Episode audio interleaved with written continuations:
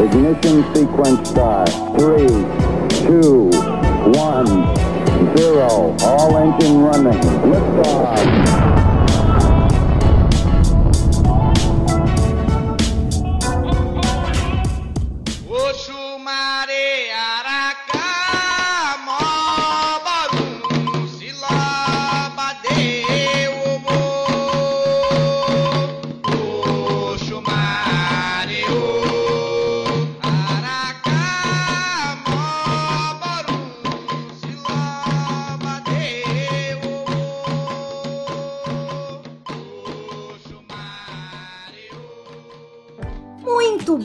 Pessoas deste meu Brasil, estamos aqui no primeiro episódio do Lado Oculto da Lua do mês de março, o mês da luta pelo direito de nós mulheres. Quero lembrar você, amiguinho que está ouvindo, que está pensando: ó, vou dar um flor, vou dar flores para minha namorada. Ó, vou dar um batom para minha namorada. Tudo bem, amor? Você pode dar flor para sua namorada, mas por favor, dê respeito, porque na verdade é disso que se trata o mês internacional da luta pelo direito das mulheres. Não é só uma exaltação comercial. E para vocês terem ideia do que a gente está aqui falando, eu nem vou entrar em números sobre como a gente ganha um salário bem menor para executar as mesmas funções, como a gente trabalha muito mais do que os homens, em especial quando a gente entra na discussão do trabalho doméstico, porque o trabalho doméstico ele não entra na conta da economia, mas ele continua existindo na nossa vida. Mas eu vou dar só alguns numerozinhos aqui para vocês. Uma, um caso a cada uma hora de feminicídio acontece no Brasil. Brasil esse que é um dos países mais perigosos do mundo para as mulheres. Eu sei que a gente tem uma péssima ideia de que países do Oriente Médio, por exemplo, são os países onde as mulheres sofrem maior violência, mas não, não se trata só disso. O Brasil é um dos países mais perigosos, não só da América Latina, mas do número todo, do, do mundo inteiro. Muitas mulheres estão sendo mortas por armas de fogo no Brasil. É lógico que o número aumentou com essa política do atual energúmeno da República, que liberou arma para todo mundo. E só para vocês terem uma ideia, 70% das pessoas vítimas de arma de fogo são mulheres negras. E mais da metade delas tem menos de 29 anos, tá? Então o babado é desse tamanho, a briga é feia. E esse mês eu falei para vocês que só ia ter mulher aqui no podcast, e é isso mesmo. E a primeira delas, que está aqui conosco. Eu lamento vocês, eu sinto muito que vocês não têm o privilégio que eu tenho de ter uma câmera na frente de vocês para que vocês vejam esta mulher linda que eu amo. Vocês sabem que eu só trago gente que eu gosto aqui, não é minha gente? E eu quero apresentar para vocês a minha amiga, a minha companheira de luta, a minha professora, que ela é tudo isso daí, mais um tanto, Sônia Raibundo, que vem me ensinando muito ao longo desses anos. Eu tô muito honrada de ter ela aqui comigo para bater esse papo, pra gente trocar uma ideia. Não a vejo por vídeo já tem algum tempo, né, Sô? E quero te dar muito boas-vindas aqui. Ah, obrigada. Fico feliz com você também. É bom se ver, né? Essa questão do avanço da tecnologia nos ajuda a combater as saudades, né? Matar, matar é ruim, né? Não gosto de matar, né? É combater a, a saudade. A gente se aproxima, não se tocando, mas troca energia e é muito bom. Obrigada para você. Dá para tocar o coração, pelo menos, né? É, verdade, verdade. Não toca físico, você tá boa, amiga? Saudade tão grande de você. Sabe como eu me sinto, Agnes? Sabe uma jaca, hum. aquela fruta gostosa que a gente vai tirando. Ela, ela vai soltando os, os carocinhos, é, aquelas.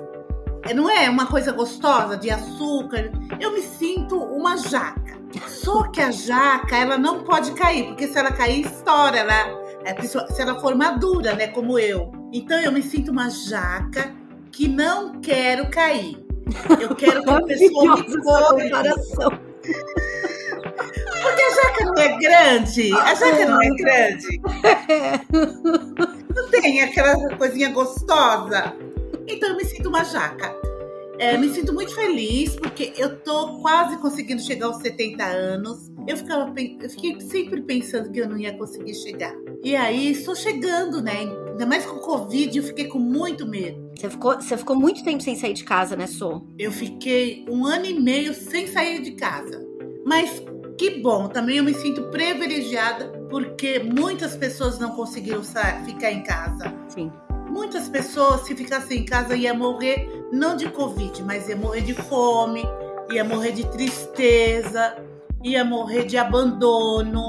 É, várias questões de você se guardar do Covid, se você não tivesse, se eu não tivesse uma organização que me cuidou, na verdade não tinha organização, tem um, um casal de filhos, né?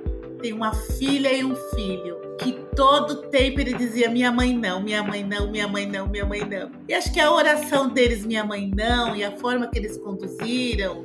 E aí, ah, tem várias coisas, né? Não é eles ah, cuidaram, mas tem o sagrado, tem que eu combinei para vir fazer. Tô tendo a oportunidade de chegar no fim, né? Eu, eu caminho para o fim de uma missão. Então, assim, eu me sinto muito feliz.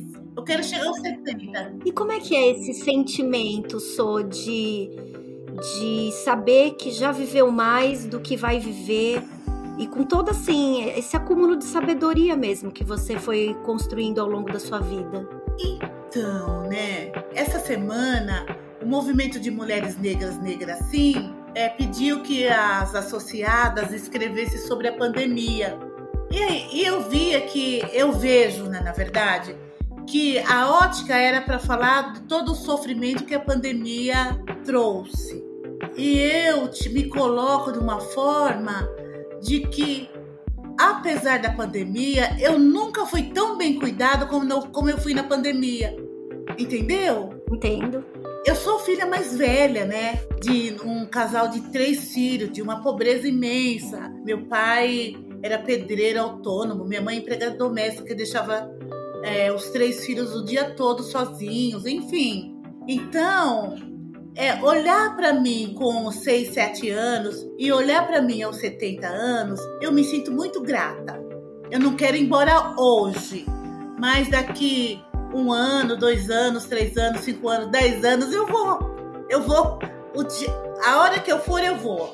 Eu vou bem. Eu combinava com o meu filho, com o Anselmo, que você sabe, né? que ele é, é sambista. E eu dizia para ele: Olha, Selma, quando eu morrer, eu quero que faça samba. Fala a mesma coisa.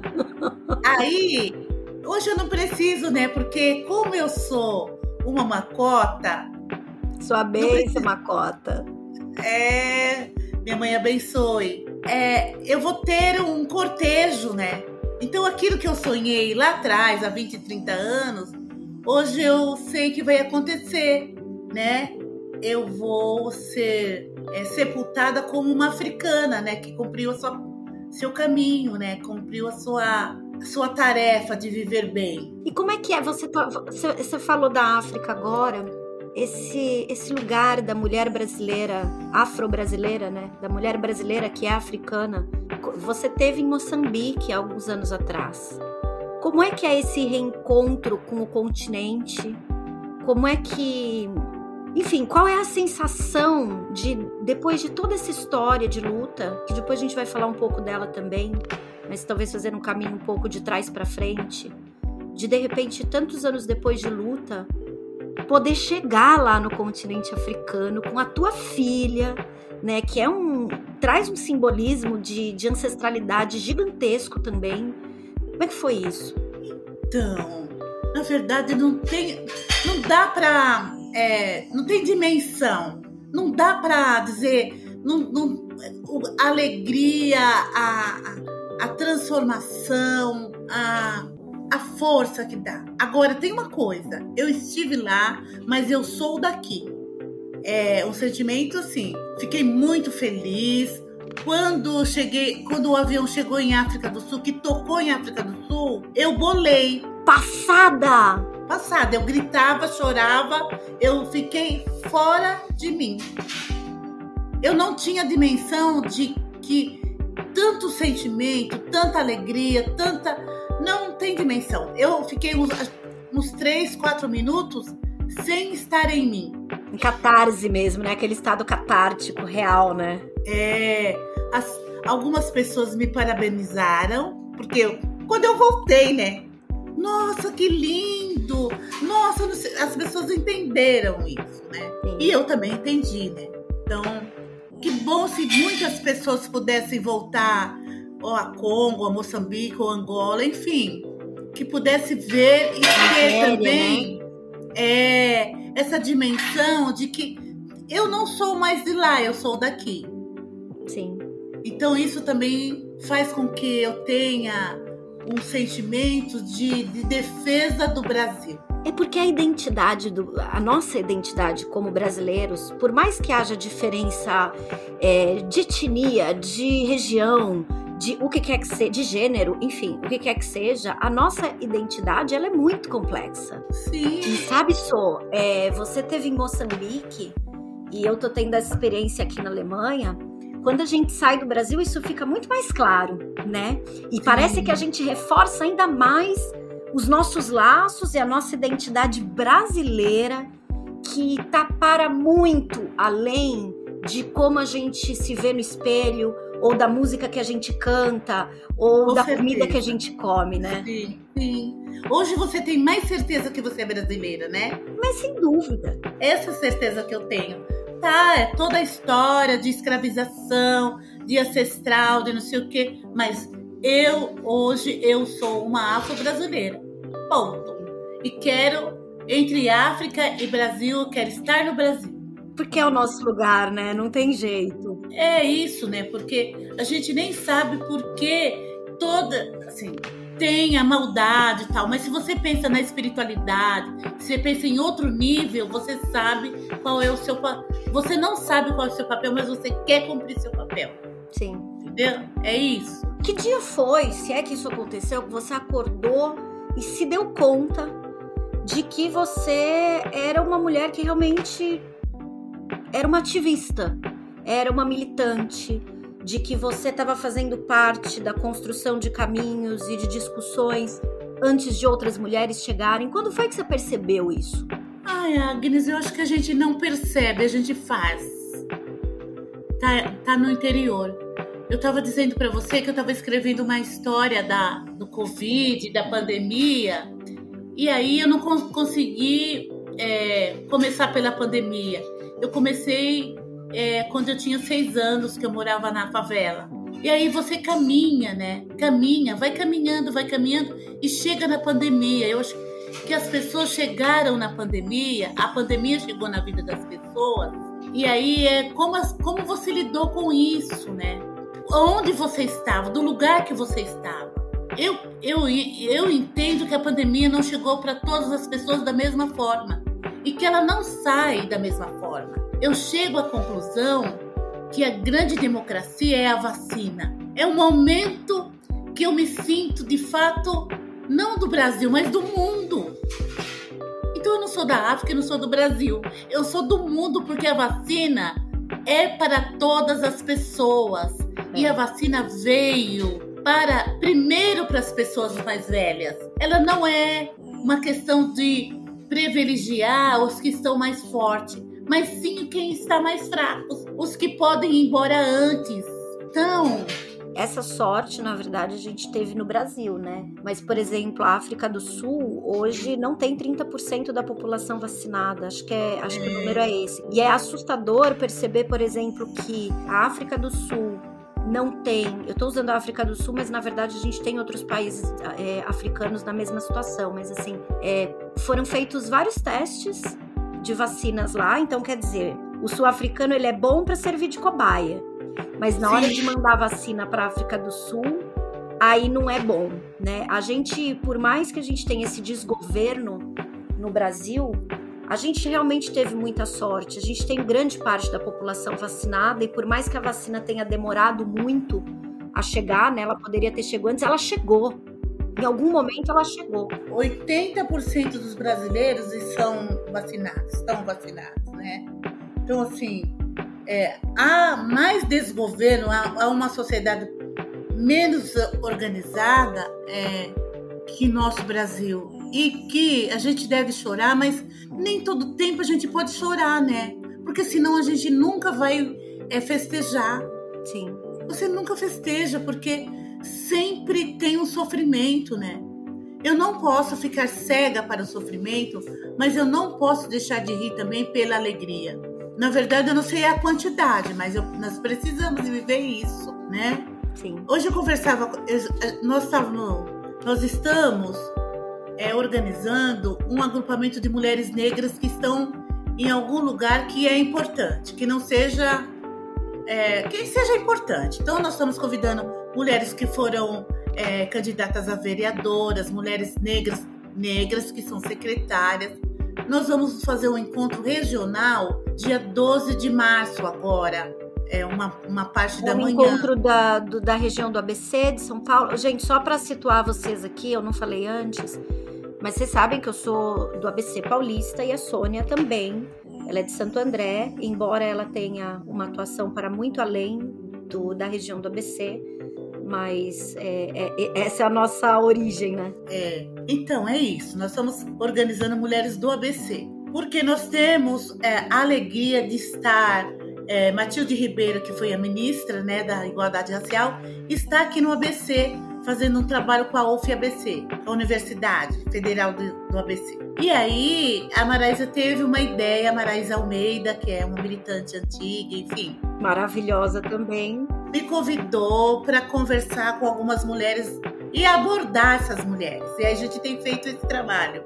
E que rico que tem sido. Conversei com uma menina chamada Graziella, que tem oh, 22 anos e que é, foi pentecostal e que é do PSOL, que é da UJS. O JS do PCdoB, Juventude do PCdoB. O- é, ela é presidenta da UJS. E ela disse para mim: Ai, dona Sônia, que bom ter te conhecido, porque eu me sentia muito sozinha. Eu me sentia sozinha. E que bom ter a senhora, porque a senhora já passou algumas coisas ou muitas coisas, mas aí eu, eu vejo a senhora, eu quero, eu quero estar.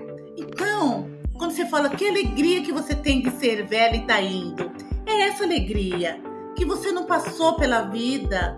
Você- fez alguma coisa, né?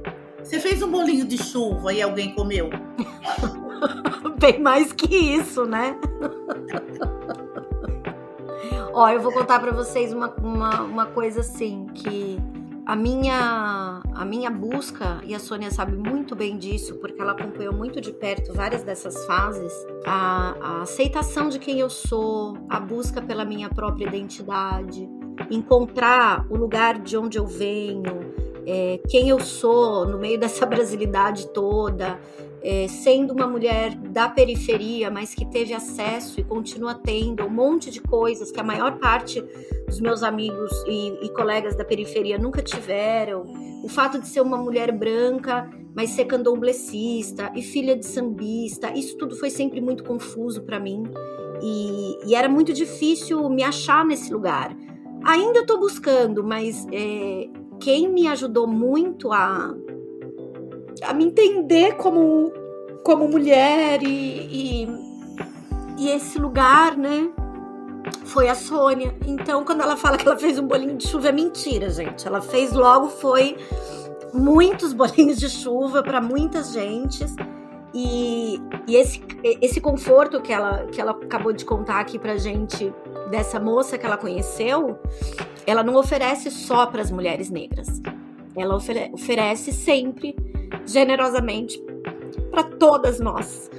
Então, é, é- é- é- quando a gente pensa na- nas nossas referências femininas é, e o que é o sagrado feminino, toda vez que eu penso nisso, eu penso em algumas poucas mulheres. E a Sônia é uma delas. E eu não tô falando isso para puxar o saco, porque eu não preciso disso, e muito menos ela, mas para mostrar para vocês como essa essa ligação das mulheres e como é importante estender a mão de verdade, sabe? Porque é muito difícil ser mulher. Eu imagino que seja infinitamente mais difícil ser uma mulher negra. Nunca vou saber, mas é, é claro que é. é e a correlação de forças que existe o tempo todo de poder sobre a gente, tentando esmagar a gente o tempo todo, é constante, é 24 horas por dia. Você que é homem que tá ouvindo isso e que acha que é mimimi, você não sabe o que é ter medo de descer de um ônibus voltando do trabalho e andar até a sua casa. Você ter medo de não chegar em casa. Você ter medo de um lugar, de encontrar alguém e ser estuprada. Vocês não sabem o que é isso. E isso sem dizer que quando a gente fala de violência, quando a gente fala de falta de direito, vai para muito além desse extremo que eu tô falando, que é da perda da vida. Tem a ver também com o direito de existir, de ser quem a gente é, sabe? Então, isso que a Sônia fala é o que acho que nesse mês aqui, para além do, das reflexões sobre as políticas que precisam ser desenvolvidas, dos programas para melhorar é, a condição de vida das mulheres brasileiras e de todo o mundo, mas é também de a gente olhar para esse lugar de conforto, de carinho e o papel que a gente pode ter na vida de outras mulheres né, Sô? Eu imagino que você tenha tido ao longo da tua vida, sua mãe, você sempre fala muito, né, do papel da tua mãe na, na sua construção como ser humano. E eu imagino que deve ter passado também pelo teu caminho muitas mulheres que te ensinaram muitas coisas, né? É, na verdade, é, ser negra, né, é entender é, que a gente tem também um papel diferenciado, né? Essa questão de ser mulher, ser feminino, passa por nós de cuidar dos homens. Haja visto que as mulheres escravizadas elas compravam carta de euforia para os homens, né? E aí a, a, a sociedade vai mudando também esses homens negros. Eles vão, ele, porque também é muito difícil ser homem negro. Então não dá para mim ter uma luta feminina, fe, feminista, de uma dessa forma, porque eu não tenho lugar, mas o meu filho também não tem lugar. Eu não estou falando do meu companheiro, mas o meu companheiro não tem lugar. Então é, é uma questão de humanidade, né? Como a gente constrói essa humanidade? Quando eu olho para você e vejo essa essa menina, né, doce, querendo amor, querendo respeito, querendo é, é, um lugar real, não quer ser é, o nada. Você veio para brilhar, você veio para cumprir o seu papel e você está procurando esse lugar. Não dá para mim é, não olhar para você com carinho por você ser uma mulher branca, porque também na minha vida eu posso enumerar uma, duas ou três mulheres brancas que, que me respeitaram, que me empurraram, mas tem 10, 20, 30 mulheres que eu nem vi, nem conheci, mas que, que fizeram um movimento, né? Se eu falar, por exemplo, de Evelyn, que levou minha filha três anos para a escola, porque eu sabia, porque sabia que eu não tinha dinheiro para o ônibus, ela não sabe a diferença que ela fez na minha vida. Eu não era amiga dela, não frequentava a casa dela, ela chegava na minha porta e buzinava às vezes, porque, né, que a Leila não tinha descido, enfim. É, se eu falar da Cleide, né? Que é a Cleide que, que falou para mim: olha, Sônia, é, bota sua filha nessa escola que é a melhor, que eu dou uniforme, né? A Cleide, eu terminava o Natal, o Ano Novo, eu costurava muito. Lá para 15 de janeiro, ela chegava: olha, Sônia, nós vamos te buscar para você passar uma semana na praia. Ela vinha me buscar em casa com o carro dela, levava para o apartamento dela. Eu ficava uma semana e ela ia me buscar para ter uma semana de descanso. Uma mulher branca. O que, que eu vou falar desse ser humano? Nós somos maiores, né? Que tem uma questão de que construiu. Alguém me falou assim aqui que falavam assim: onde já se viu matar o, o povo da Ucrânia, um pessoal do olho verde, azul, branco, não sei o que, desse que teve essa reportagem, eu não vi. Mas não é pela cor dos teus olhos, não é a cor da tua pele? O meu sagrado está no lugar dentro de mim que eu não consigo acessar. E ele, ele, ele, ele tá aqui. E é para você, e para para Leila, e é para o Anselmo, e é para o Wilson. Né? É para para Evelyn que me cuidou, a, é, as professoras da Leila nunca foram negras, né? As professoras do Anselmo não eram negras. Anselmo na terceira série, eu cheguei na escola no Premem. Você sabe o que é Premem, né? Sim. E aí nós vimos de Guarulhos numa tristeza de nós ficamos muito abandonados em Guarulhos, sozinhos e tava, eu estava muito sofrida. Quando eu cheguei no Premem, entreguei é, Premem em Santo André, viu, pessoal? Uma escola estadual que era referência na cidade de Santo André.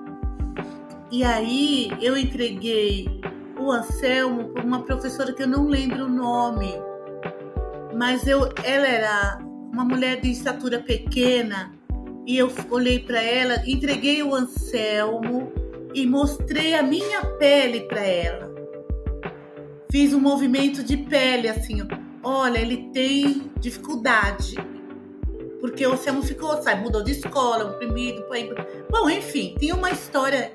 Ela pegou ele pela mão e colocou na sala. O Anselmo foi referência na escola aquele ano, porque ela conduziu o Anselmo a ser é, referência.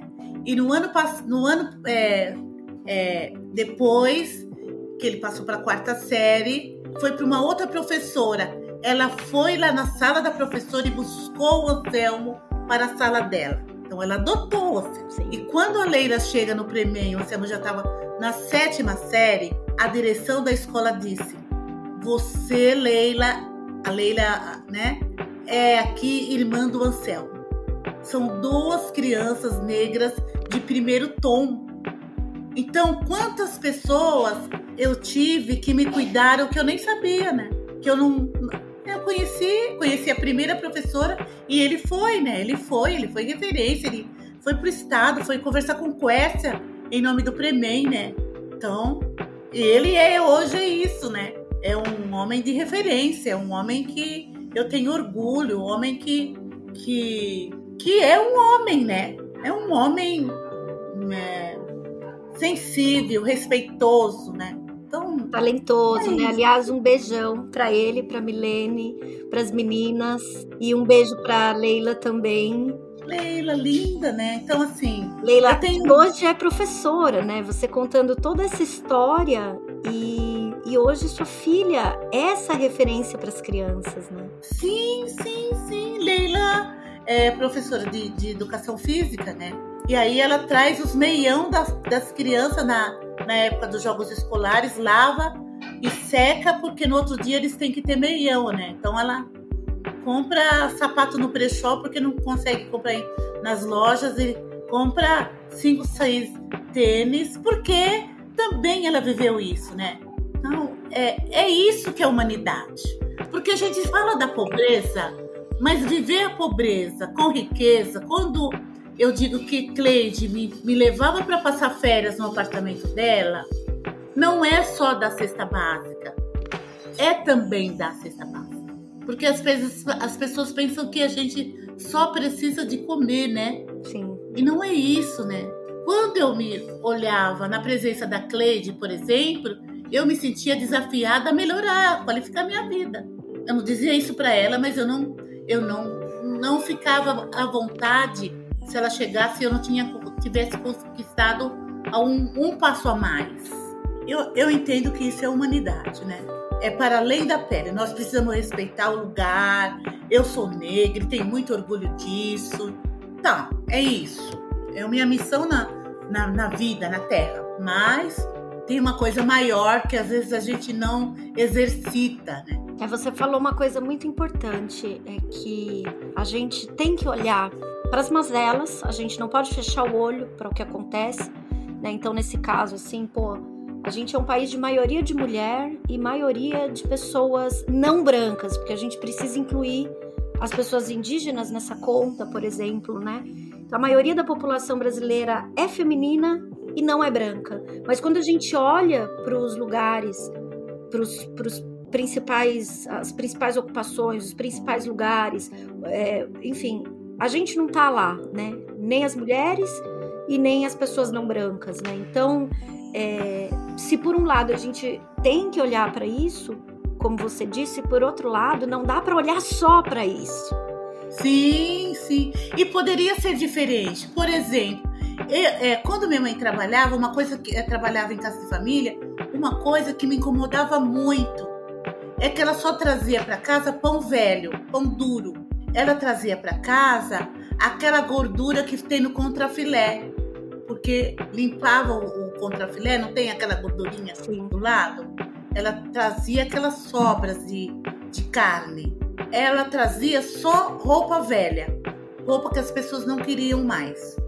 Legal, hoje tem até brechó, né? As pessoas compram roupa usada. Mas você nunca tinha um pão, um pão molinho, um pão quentinho, um pão, um pão, né? Uma vez por semana, uma vez por mês, uma vez por ano, você comer um pão quentinho.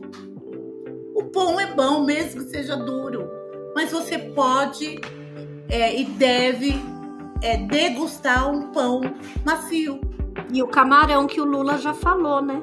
Ai, o camarão é tão bom. Eu fui para Florianópolis. Ah, Faz um mês, mais ou menos, que eu fui pa- para Florianópolis. O meu neto foi prestar vestibular em Florianópolis. hum, E aí foi uma semana de férias em Florianópolis para acompanhá-lo. nada mal, hein? Aí nós fomos é, jantar. Não, nós fomos almoçar num restaurante que tinha. Eu não lembro o nome do prato, porque eu fiquei tão assim maravilhada. Mas tinha bobó de camarão, camarão no alho, camarão não sei aonde, camarão não sei aonde. Um camarão assim, outro assado. Mas como é bom, né? É bom. Como é bom. É bom. E aí, não precisa comer camarão todo dia. Mas uma vez. E, e eu fiquei assim, meu Deus, já posso morrer, já comi todos esses camarões. O camarão dá pra vida, né? Aquela pessoa que entupiu de camarão pra sempre. Menina, você Nem sabe que uma contar. vez Não Eu namorava- isso.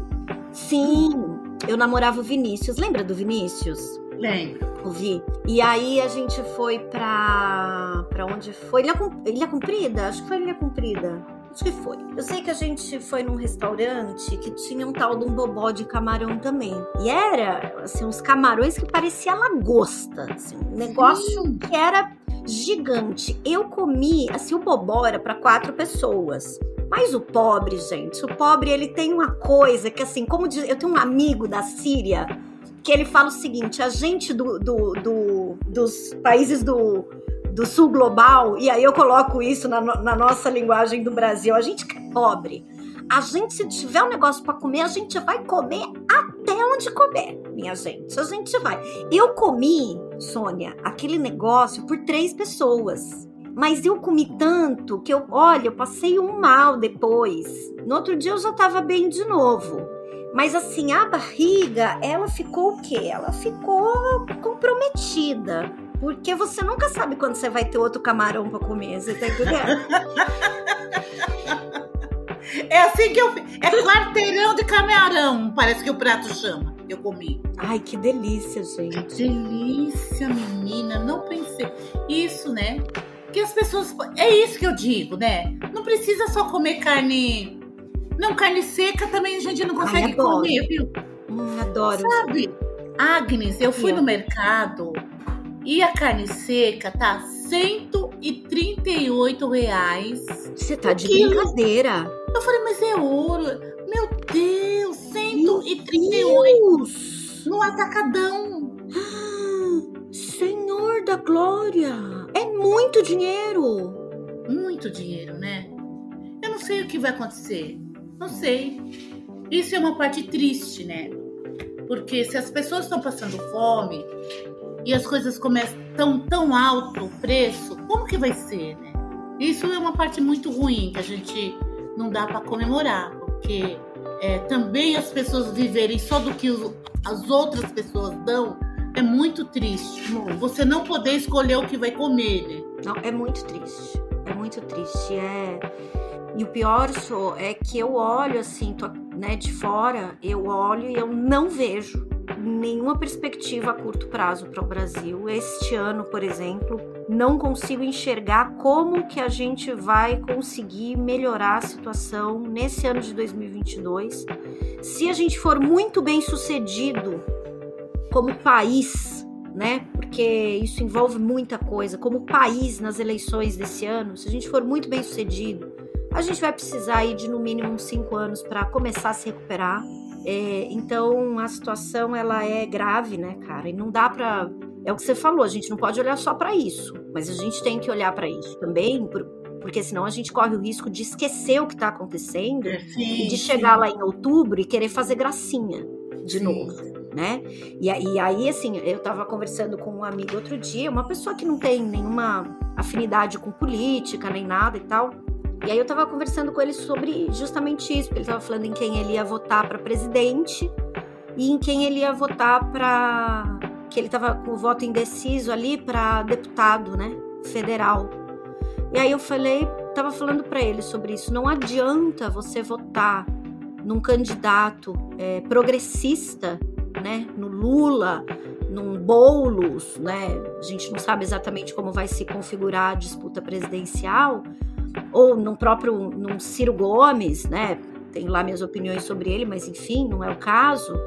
É, e aí você vota no seu, no camarada que de vez em quando aparece na tua cidade, ou naquele cara que você conheceu no churrasco e que é da extrema direita ou que é da direita. Você tem que decidir o que você quer para o seu país. Então você vai votar é, num, num, presidente mais progressista, você tem que votar num deputado, uma deputada mais progressista, porque senão não funciona. Quando eu falo da gente ser bem sucedido no país, é que haja essa maturidade depois de tudo que a gente está passando agora, o preço que nós estamos pagando como nação, né, cara? Como nação. Só você não teve noção da vergonha que é aqui, cara. Sabe, é uma vergonha. Assim, eu tenho vontade de cavar um buraco, às vezes entrar dentro, assim, pra... É um negócio surreal, assim, surreal. E então eu, eu tenho, eu, sabe, eu espero que alguma coisa aconteça para a gente recuperar esse esse rumo aí, né, que a gente tinha de ter, a gente tinha esperança, né, cara? Isso. Isso não perdoa essa gente, porque essa gente tirou a esperança, essa gente tirou, tirou a nossa puta, meu, ó. Ah, cara. É. Infelizmente, tem uma coisa que não dá para negar, com todo o meu otimismo. A organização é, do país, ela é construída, ela é fortalecida pelos netos, os bisnetos os colonizadores. Eles, eles entendem que eles continuam sendo dono, eles estão muito preocupados em continuar. Porque não teria nenhum problema de alguém trabalhar é, como minha mãe, como eu já trabalhei também em casa de família, mas que eu fosse registrada, que eu tivesse que eu tivesse a, a, o meu horário de trabalho respeitado. Dignidade, né, Sô? Dignidade. É um, é um trabalho, é um trabalho. Com certeza. Então, é, eu entendo que trabalhar em, por exemplo, de coletor de, de lixo, ele precisa de ter um horário menor de trabalho, ele tem que ter um salário, ele tem que ter para ele ter uma cama boa para descansar. Não há mal algum de uma pessoa trabalhando no coletor de lixo. É que tem uma hierarquia e um desrespeito pelo trabalho e pelas pessoas que trabalham.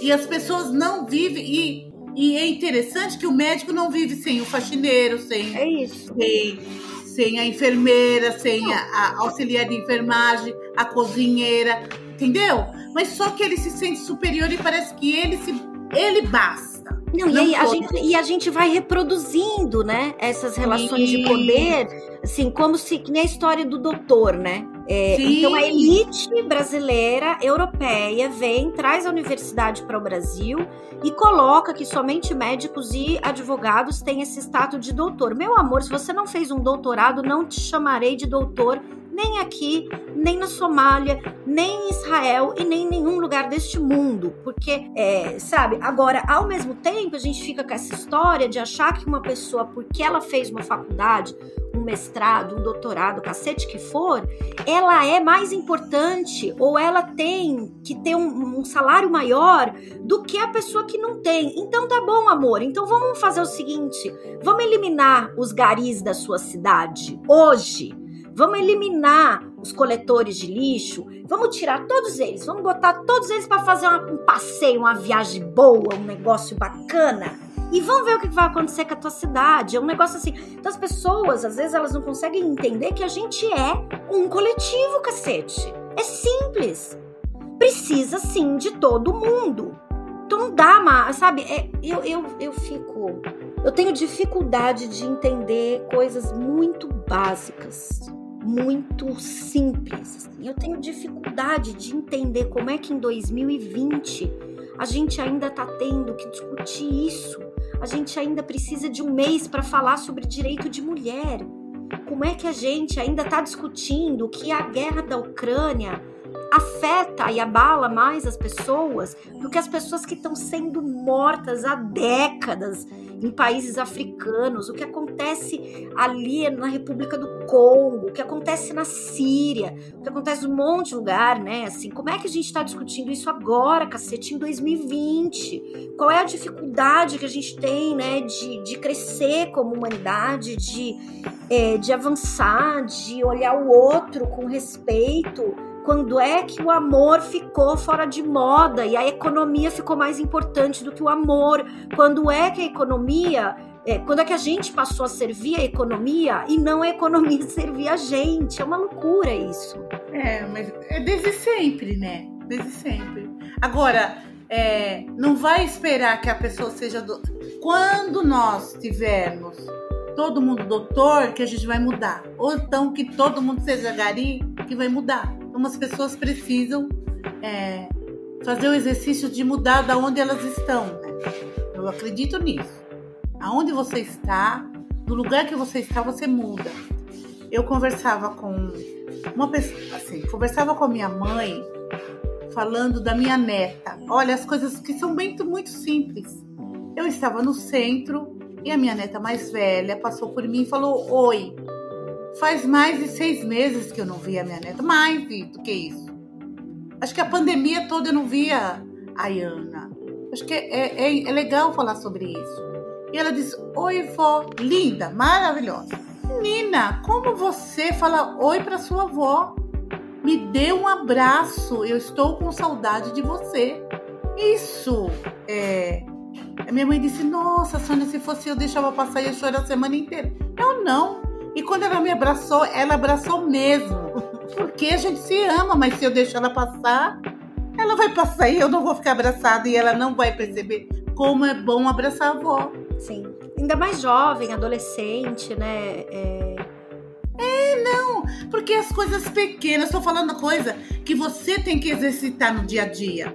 Porque a gente fica lá no, no cara do cacete do não sei da onde, que não sei aonde, tão longe, tão grande, as coisas tão maiores, você não consegue fazer as coisas simples. Você não consegue viver o seu cotidiano e fica olhando lá a guerra, né? O Anselmo falava para mim do coletivo hoje.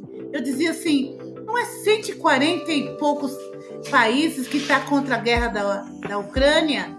E, e só quantos países que está a favor? Sete países, né? Porque seis. Não, mais que sete, porque uns lavaram as mãos, né? 30 lavou a mão, seis está com ela, mas 140 está contra e não consegue fazer nada. Todo mundo tá errado? Né? Não é isso? É. E não começou grande, começou pequeno. Eu acredito que é, começou é, pequeno. É, é, como sempre começa, né? Ah, mas eu quero esse pedacinho de terra para mim. É porque no fim tudo é a disputa da terra. Ah, eu quero é. para mim, porque, ai, porque esse povo. Eu tava pensando ontem. Ontem eu tava voltando para casa do mercado. Tem um mercado aqui do lado de casa que é o mercado que eu mais vou, que é o mercado turco. Adoro aquele mercado, menina, ai, uma loucura, umas gostosuras, um negócio. Aí eu tava voltando e dentro do mercado eu identifiquei que tinha turcos, tinha é, sírios e outras pessoas mais, né? Daí eu fiquei pensando nessa coisa de como a gente se fecha nos territórios e como é que é essa construção da etnicidade, né? Da identidade do grupo ao qual você pertence. Assim, se a gente for pensar, por exemplo, na Índia, a Índia é um país com um monte de país dentro, né? Porque você tem lá 23 idiomas, não sei quantas etnias, é uma coisa muito, muito rica. Mas aí a, a Grã-Bretanha, né, que ocupava aquele território, que roubou aquele território, na hora de sair fora, dividiu, ficou daquele jeito lá e aí, enfim, um monte de conflito acontece por causa disso. Aí eu fiquei pensando, cara, no Brasil isso não rolou por uma única razão. Diferentemente do que aconteceu na Índia, no Brasil eles dizimaram a população local. Porque se não tivessem dizimado o povo originário do Brasil, nós teríamos hoje mais de mil idiomas. Mais de mil! Quantas etnias, né? Quanta. E aí, esses caras ficam fazendo uma disputa e matando gente em nome de quê? Em nome de uma de uma de uma linha imaginária que se inventou de que ó, aqui é meu, aqui é seu. Não passa. Aí veio a Covid mostrar para todo mundo que essas linhas são absolutamente imaginárias, não foi suficiente. As mudanças climáticas estão aqui presentes, tentando mostrar para a humanidade que essas linhas elas são imaginárias. Vamos ver, né? Vamos ver até onde isso vai. Até quando a gente vai ficar colocando essas as nossas diferenças na frente das nossas semelhanças, né? Que é o que você falou. Você é uma brasileira, uma afro-brasileira, mas você é do mundo. É isso que a gente é, né, Sou? Sim, sim, é isso, né? E quando você. E eles têm. Eles têm quem é, né? Como é que a gente identifica quem escraviza, quem destrói, né? Porque quando você fala da língua, né? Nós, é, a nossa ancestralidade foi, uma, foi morta, né? É, a partir da língua, né? Porque quando da, da fé e da língua, porque eu não sei a minha língua originária, a originária dos meus ancestrais, né? A, quando eu me encontro no candomblé e tenho essa felicidade de conseguir avançar, mas também não é original. É uma coisa que foi inventada para resistir, né? Para existir. E que bom que conseguiu um paralelo, mas tem os índios, as pessoas que vão para a sociedade aqui fora do, do local dele, ele, ele, se perde, né? Ele, ele não. Como que esse. Como ele se organiza mentalmente, enfim. Eu fico pensando que pode ser que venha uma coisa muito grande que a gente precisa de se mexer, ou algum momento nós vamos acordar e dizer, olha, somos seres humanos. As formiguinhas, elas estão todas caminhando. Se você mexe em uma ou duas, elas mudam totalmente de trajeto. Elas se protegem. Vê uma carreirinha de formiga.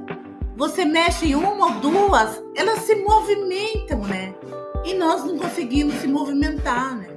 Aqui no Brasil tem muita gente na rua, muita gente dormindo na rua, muita gente, famílias comendo, do, comendo sobras e sobra, osso, né? Hoje, pé de, de galinha é 4,50 o quilo, porque as pessoas comem o que podem, o que, que dá para comer. Né? Ô, Sô, mas você estava falando, a gente está caminhando aqui um pouco para o final, mas você estava falando do seu, do seu encontro com o candomblé, né? É, queria que você falasse um pouco desse processo que é, enfim, de certa forma você nunca esteve distante dele, mas ao mesmo tempo o processo de, de de iniciação é, é diferente, né? Óbvio que é um outro momento. Queria que você falasse um pouco da importância disso para você na sua vida. Então, rapidamente. Eu não nasci nem não nasci católica, porque minha família não era católica. Meu pai era descrente e minha mãe às vezes ia na igreja. E às vezes ia benzer e às vezes ia no terreiro. Benzer em benzedeira e terreiro, porque benzedeira e terreiro é diferente, né? E aí eu cresci isso. Com 18 anos eu fui para a igreja pentecostal. Passei pela igreja católica, sim, filha de Maria, Joca e tal, mas nunca me, me encontrei, não era importante, não era. é, não, era importante, mas não tão importante que eu tivesse entregue a minha vida.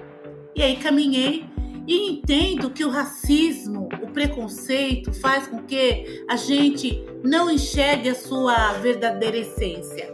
Porque é difícil ser do candomblé, é difícil ser vestir roupa branca na sexta-feira. Até que você se encontra. Né? Então, entrar no roncol e sair como uma cota não tem explicação. Assim como não tem explicação o amor do Anselmo e da Leila, assim como não tem explicação é, chegar em, em África do Sul, entendeu?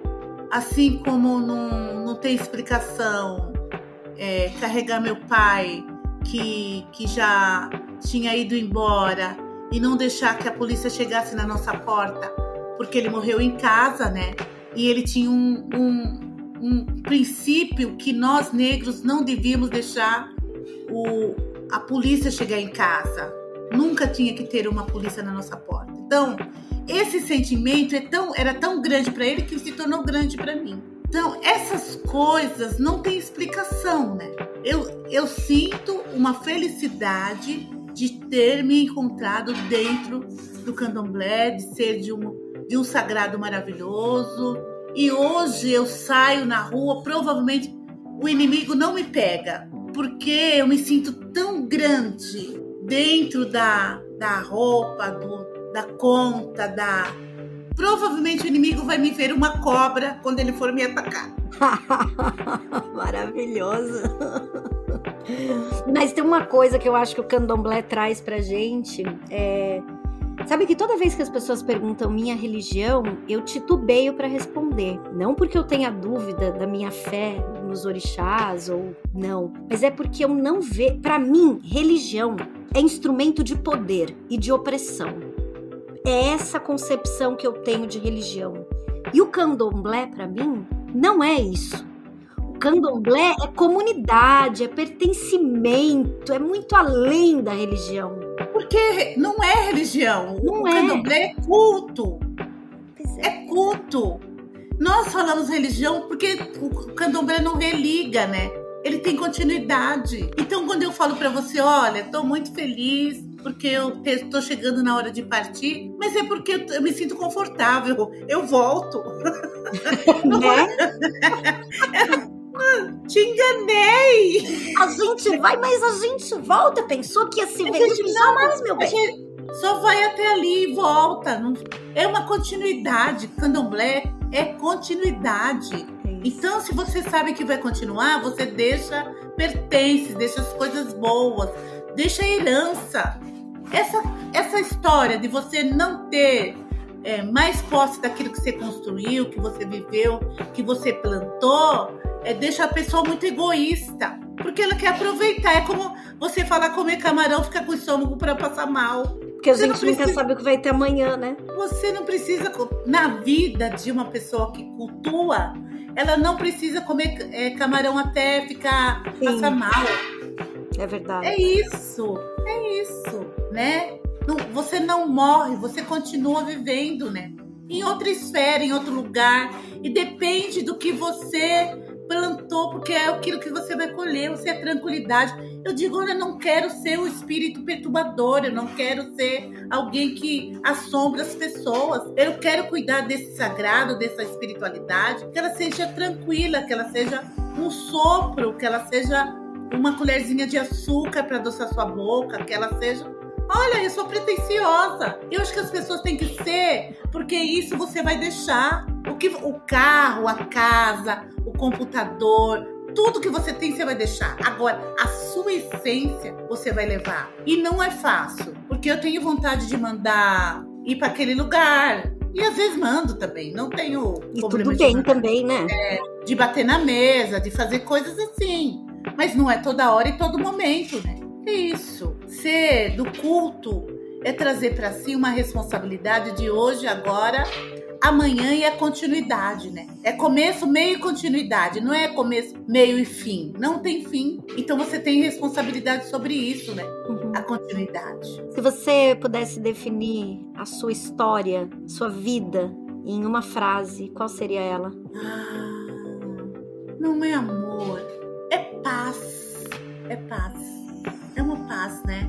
Apesar do sofrimento, apesar das necessidades, apesar de não ter vacina, apesar que um país e o outro são diferenciados, mas uma paz para entender e, e, e se esforçar para mudar isso, né? Se você é tumultuada, se você é angustiada, se você é muito aguerrida, também você não consegue ver, né? Você não consegue enxergar. Então, paz para poder dormir, para acordar, para continuar. É paz. Maravilhosa, maravilhosa. Amada, só gratidão de você ter vindo no, nesse podcast, nesse humilde podcast, dividir um pouco dessa gostosura. É, eu, você sabe, eu- tanto que eu admiro você, eu acho que a gente tem tão poucas é, oportunidades na vida de de se abrir, de ser generoso, que não é não é o universo que vai botar isso na nossa frente, né? A gente que vai construir esses lugares e esses espaços e essas situações. Então, sempre que sempre que eu posso, sempre que eu puder, eu vou estar com você porque eu ganho. A verdade é essa, na verdade é super egoísta, porque eu Nós sempre ganho. Nós ganhamos. Ninguém ganha, ninguém perde. Senão não é bom. Ganhamos e perdemos juntas. É isso. Porque para ter equilíbrio. Porque se você só ganha, eu perco. Você me deu, nós trocamos. Axé. É isso, É isso. nós trocamos. É isso. Te amo. Eu também te amo. Muito obrigado. Obrigado eu. Zambi na Mukuyu no Zambi e. Motumbá e a sua benção e Mojuba. Muito obrigada. Te amo, querida. Muito. Te amo. Macuyu. Muito. Um beijo. Bom, gente, este foi o episódio de hoje. Como vocês viram, é difícil encontrar esse poço de sabedoria com tanta facilidade. Eu confesso que eu fiquei, foi o, o primeiro podcast que eu fiquei meio nervosa assim para fazer, sabe? Porque a Sônia é uma pessoa tão importante, uma referência tão grande para mim, que sabe a, a- a sensação de, de ter o cuidado, sabe? De cuidar. E eu sou de uma gratidão com ela enorme. Eu espero que vocês tenham é, recebido todo esse amor que ela transborda, que vocês tenham aproveitado da sabedoria dessa iluminada, porque é o que ela é. É, e eu me sinto muito, muito privilegiada de poder ouvir de uma mulher da. da ela, ela é uma gigante, sabe? De uma mulher como ela, que ela me ama, sabe, cara? Quando, quando uma mulher desse tanto fala que me ama, eu falo, porra, eu tenho que me amar também, né? Eu tenho mesmo que me amar. Eu tenho que fazer o meu melhor. É, então ela me impulsiona, ela me empurra, ela me. Vocês não têm noção, viu? Já brigou comigo, já me deu colo, tudo que vocês puderem imaginar. Então é isso, toda a minha reverência, todo o meu respeito, todo o meu amor. A Sônia Maria Raimundo, essa guerreira, essa inspiração. Então um beijo para vocês, queridos. E semana que vem, ou a cada. Ah, até esqueci de falar para vocês, viu? É possível que a gente comece a ter programas a cada 15 dias, pessoal, porque eu tô mudando de semestre. É, vou mudar de casa, vou- vai começar semestre novo na faculdade e vou começar a escrever minha tese de mestrado. Aí, para eu fazer programa toda semana, vai ser muito difícil. É, então, eu vou tentar, neste mês de março, por conta de ser o mês das mulheres, manter o programa semanal. Mas depois de março, em abril, certamente ele passará a ser a próxima temporada, né? passará a ser quinzenal. Então, nós vamos até é, o final de abril, a última segunda-feira de abril. Depois a gente vai dar um intervalo aí de 15 dias e aí a gente volta possivelmente com o programa quinzenal, tá bom? E é isso. É, seguimos, a gente se vê já já. Lembrem-se de compartilhar esse episódio, de convidar as pessoas para conhecerem o lado oculto da Lua. E lembrem-se também de ir lá nas nossas redes sociais, o nosso Instagram, arroba podcast Lado Oculto da Lua. E também no Apoia-se, doa pra gente, por favor, seja você um incentivador destes espaços aqui dois reais por mês, cinco reais por mês, vinte reais por mês ajudam a gente a manter o programa no ar, a pagar a edição, a fazer todo o processo de produção disso aqui que não é brincadeira. Tá bom, gente? Um beijo no coração e a gente se veja já.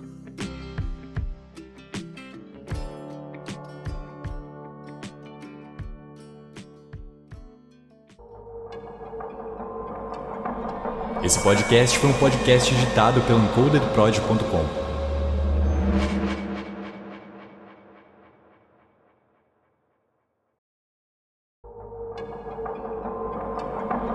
Esse podcast foi um podcast editado pelo encodedprod.com.